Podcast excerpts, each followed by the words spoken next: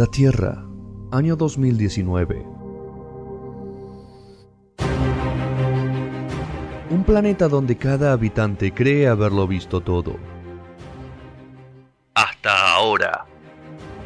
Como anticiparon los profetas y las antiguas escrituras, llega Él, nuestro elegido.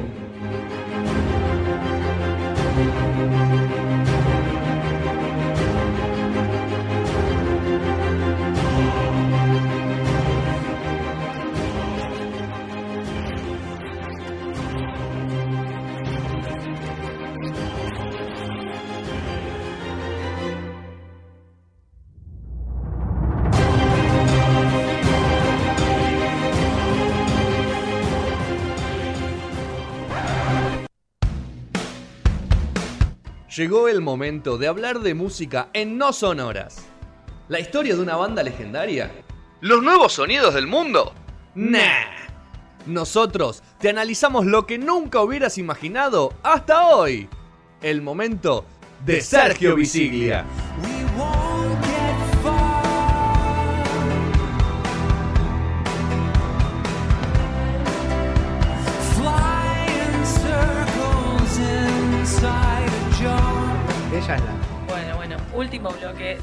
Gran programa que me han dejado. No puedo creer que voy a cerrar este, gr- esta, esta gran parte. Es Me impresionante. pone muy feliz. Es muy loco. Muchas gracias.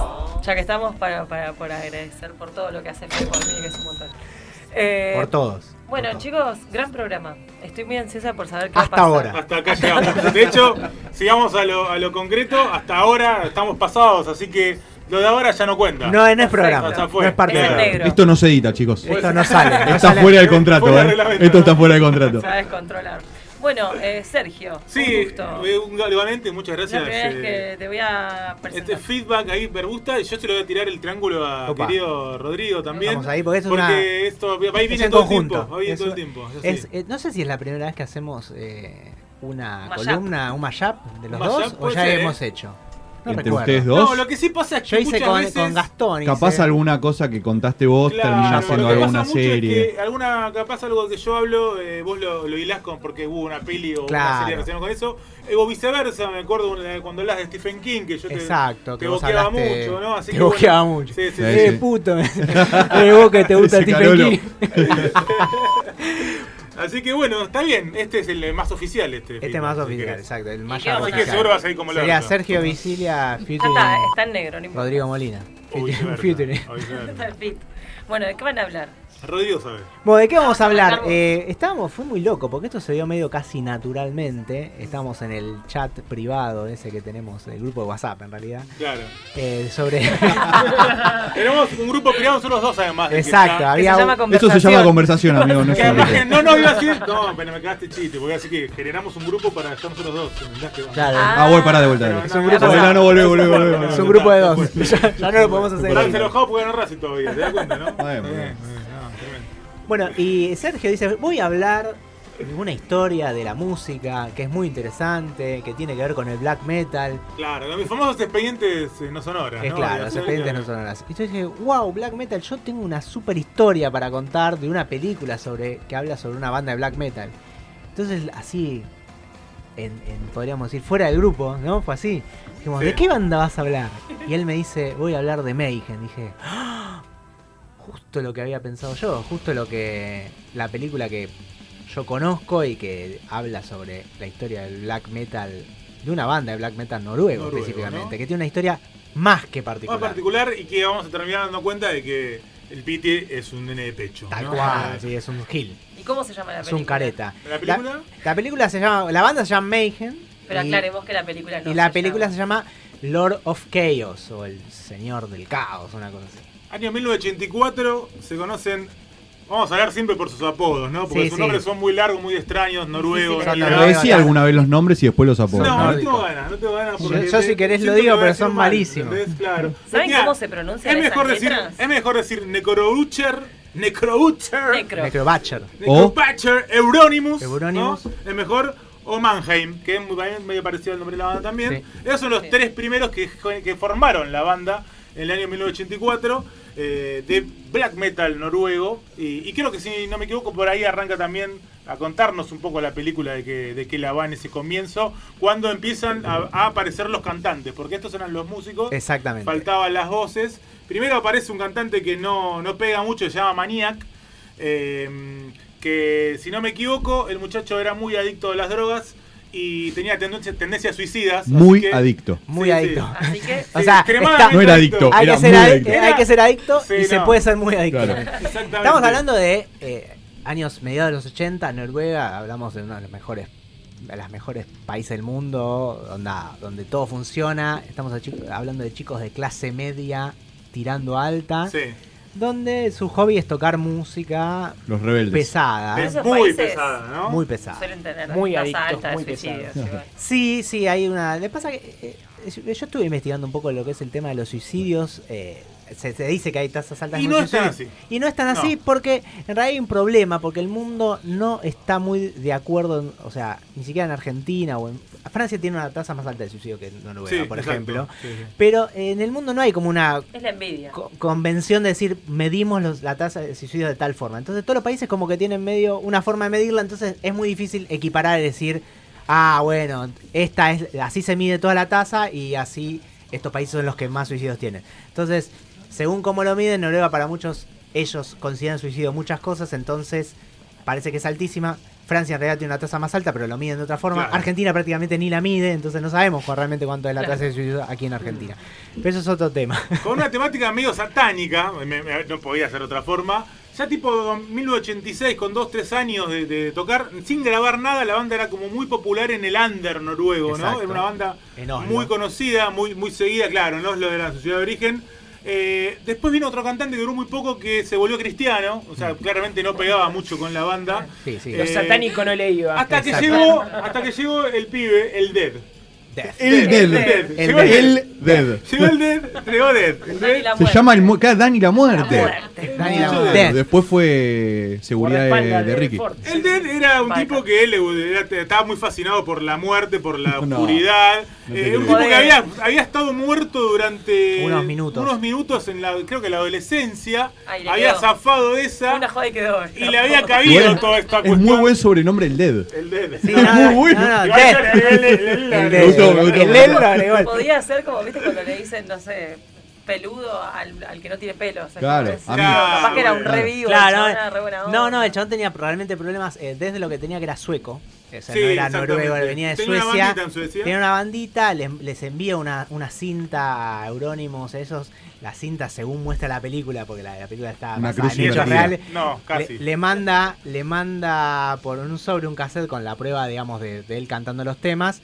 Le manda un ratón crucificado Sí. adentro del sobre y y descompuesto. descompuesto. Sí, sí. Y cuando ellos lo ven, dice. Es este. Y pone, de- bueno, ponen el, el, el, el, el cassette en el se pasacassette del auto y ve. realmente sonaba muy bien. Dijeron, bueno, este tipo tiene que ser el cantante Igual de can- banda. canta o, o esos que gritan y. No, Eh, no, el el, black metal, el papá, black metal ¿viste? se caracteriza un poco Claro. por ese esa esa voz medio gutural así de, de- garganta medio rápido es como el black metal si lo quieren eh, ¿Es tipificar tipo hip hop? es como el es como es como el punk es como el punk del metal ¿se entiende? Es como punk y metal pero Lo más cantado de esa forma Lo más o sea tiene que ver Sí, mucho más con la velocidad Claro, claro, ¿no? tiene, que ver mucho con la velocidad de la, de la batería y con una guitarra, guitarra que, es con- que sí. es muy grave Sí. y muy rápido también, con acordes muy rápidos. O Pero sea, se identifica más por la voz que por el speed.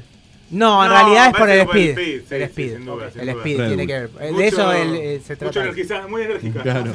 Bueno, y ahí se suma otro histórico, que, otro que eh, iba a ser histórico que se llama Hellhammer, que es el baterista. El baterista. Ahí arranca también. Y la banda empieza a tomar cierto recorrido, empieza a tener cada vez más eh, popularidad, sobre todo por el cantante que empieza a, a robarse un poco la, La escena. la escena. El chabón se cortaba con cristales en vivo, se sangraba por todos lados. Este era el el ¿no? Dead era un descontrolado total. Sí, sí, era Eh, tremendo porque hay, hay una escena de la película donde muestran el primer recital donde está Death.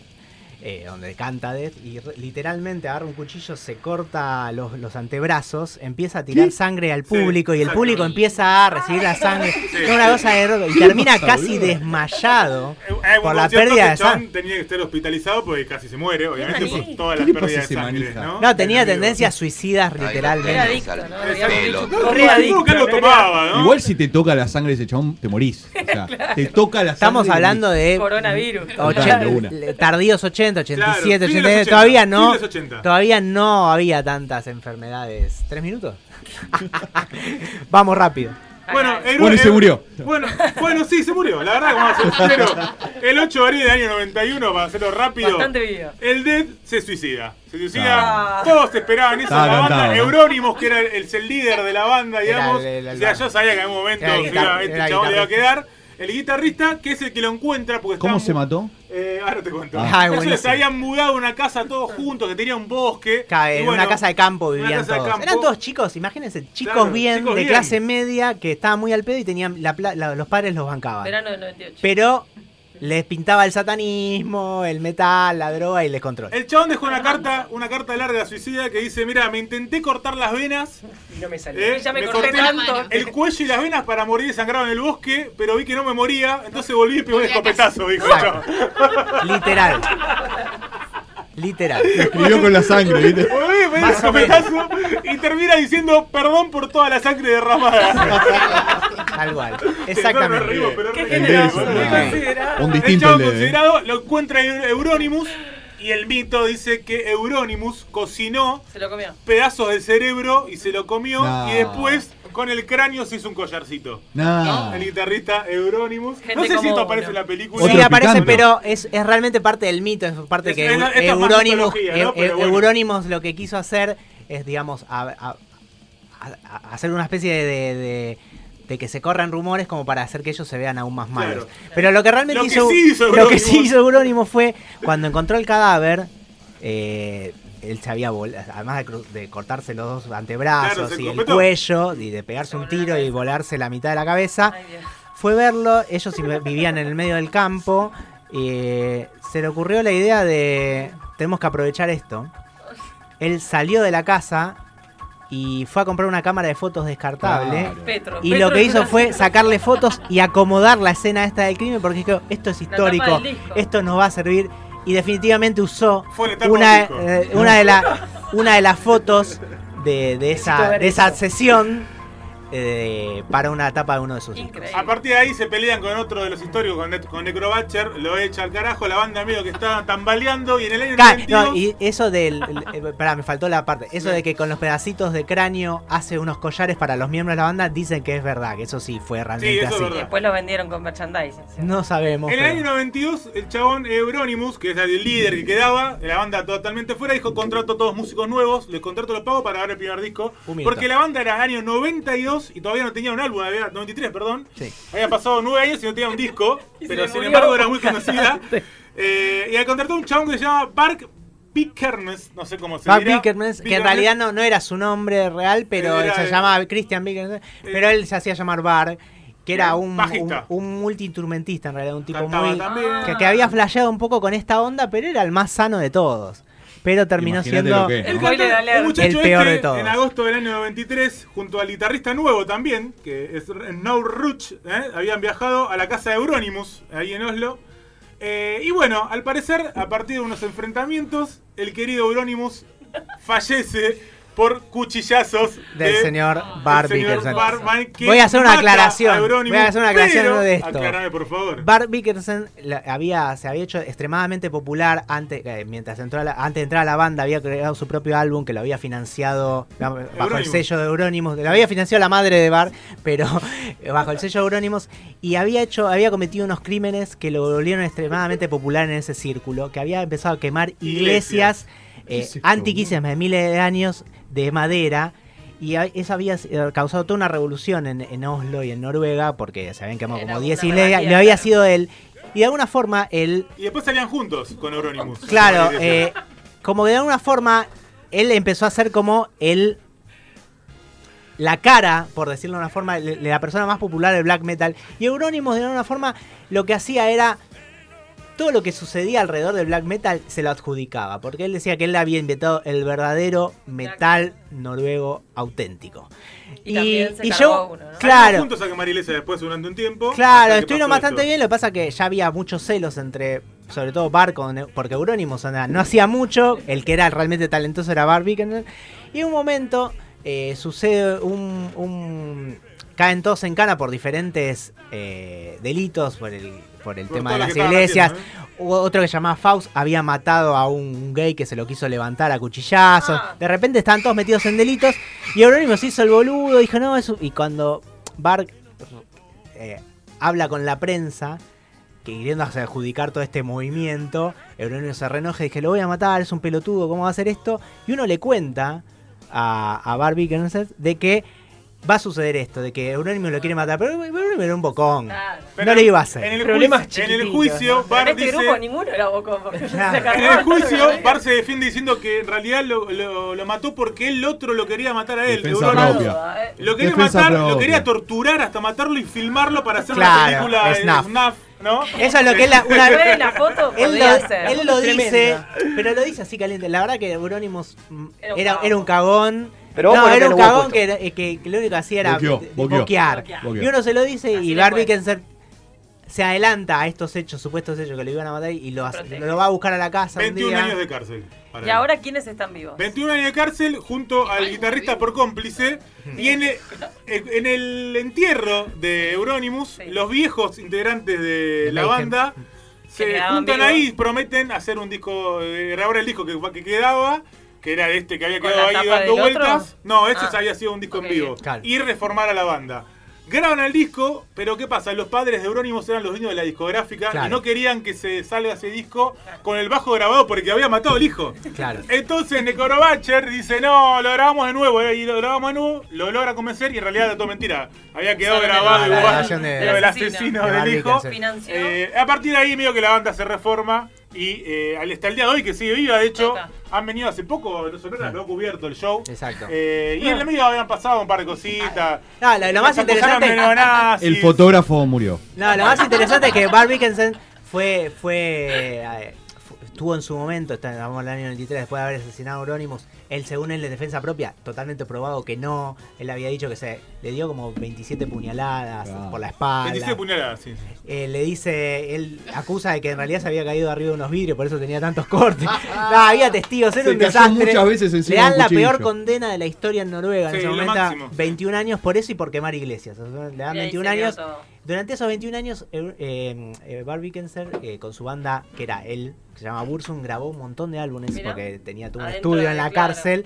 Y se usó extremadamente popular, salió hace en el 2000, Hace hace poco. poco, salió Sí, en no 2011 creo que, salió libre eh, y eh, ahora es, es medio un youtuber, es muy muy conocido. En internet. Es un redneck filo nazi, Obvio. o sea, Sí. obviamente, en un momento lo quisieron acusar de, de, de ser cómplice de la masacre de que sucedió en una, en una isla en Noruega, un tipo que asesinó unos pibes, no sé si recuerdan, asesinó como 20 personas, que a ese le termina dando la peor condena de la historia de Noruega, De vuelta. de vuelta, eh, que fue hace poco, pero él se, ya no estaba metido de eso. Pero la bueno, banda se reformó un poquito, sacó varios discos, se Claro. hizo muy popular. Y gilada, tuvo, o sea, lo acusaban de no- de neonazis, casi matan a un tipo porque tiraron una, una cabeza de oveja en el recital, pero estaban con comparado con cosa- lo otro, era, era nada. cosa de- Así que si quieren conocer más o menos esta historia que, que- que nos contó acá Sergio con eh, los hechos así reales, pueden ver la- lo que está basada esta película, que son hechos reales, muchas entrevistas, que yo que ves todo esto en una cuestión cronológica y con más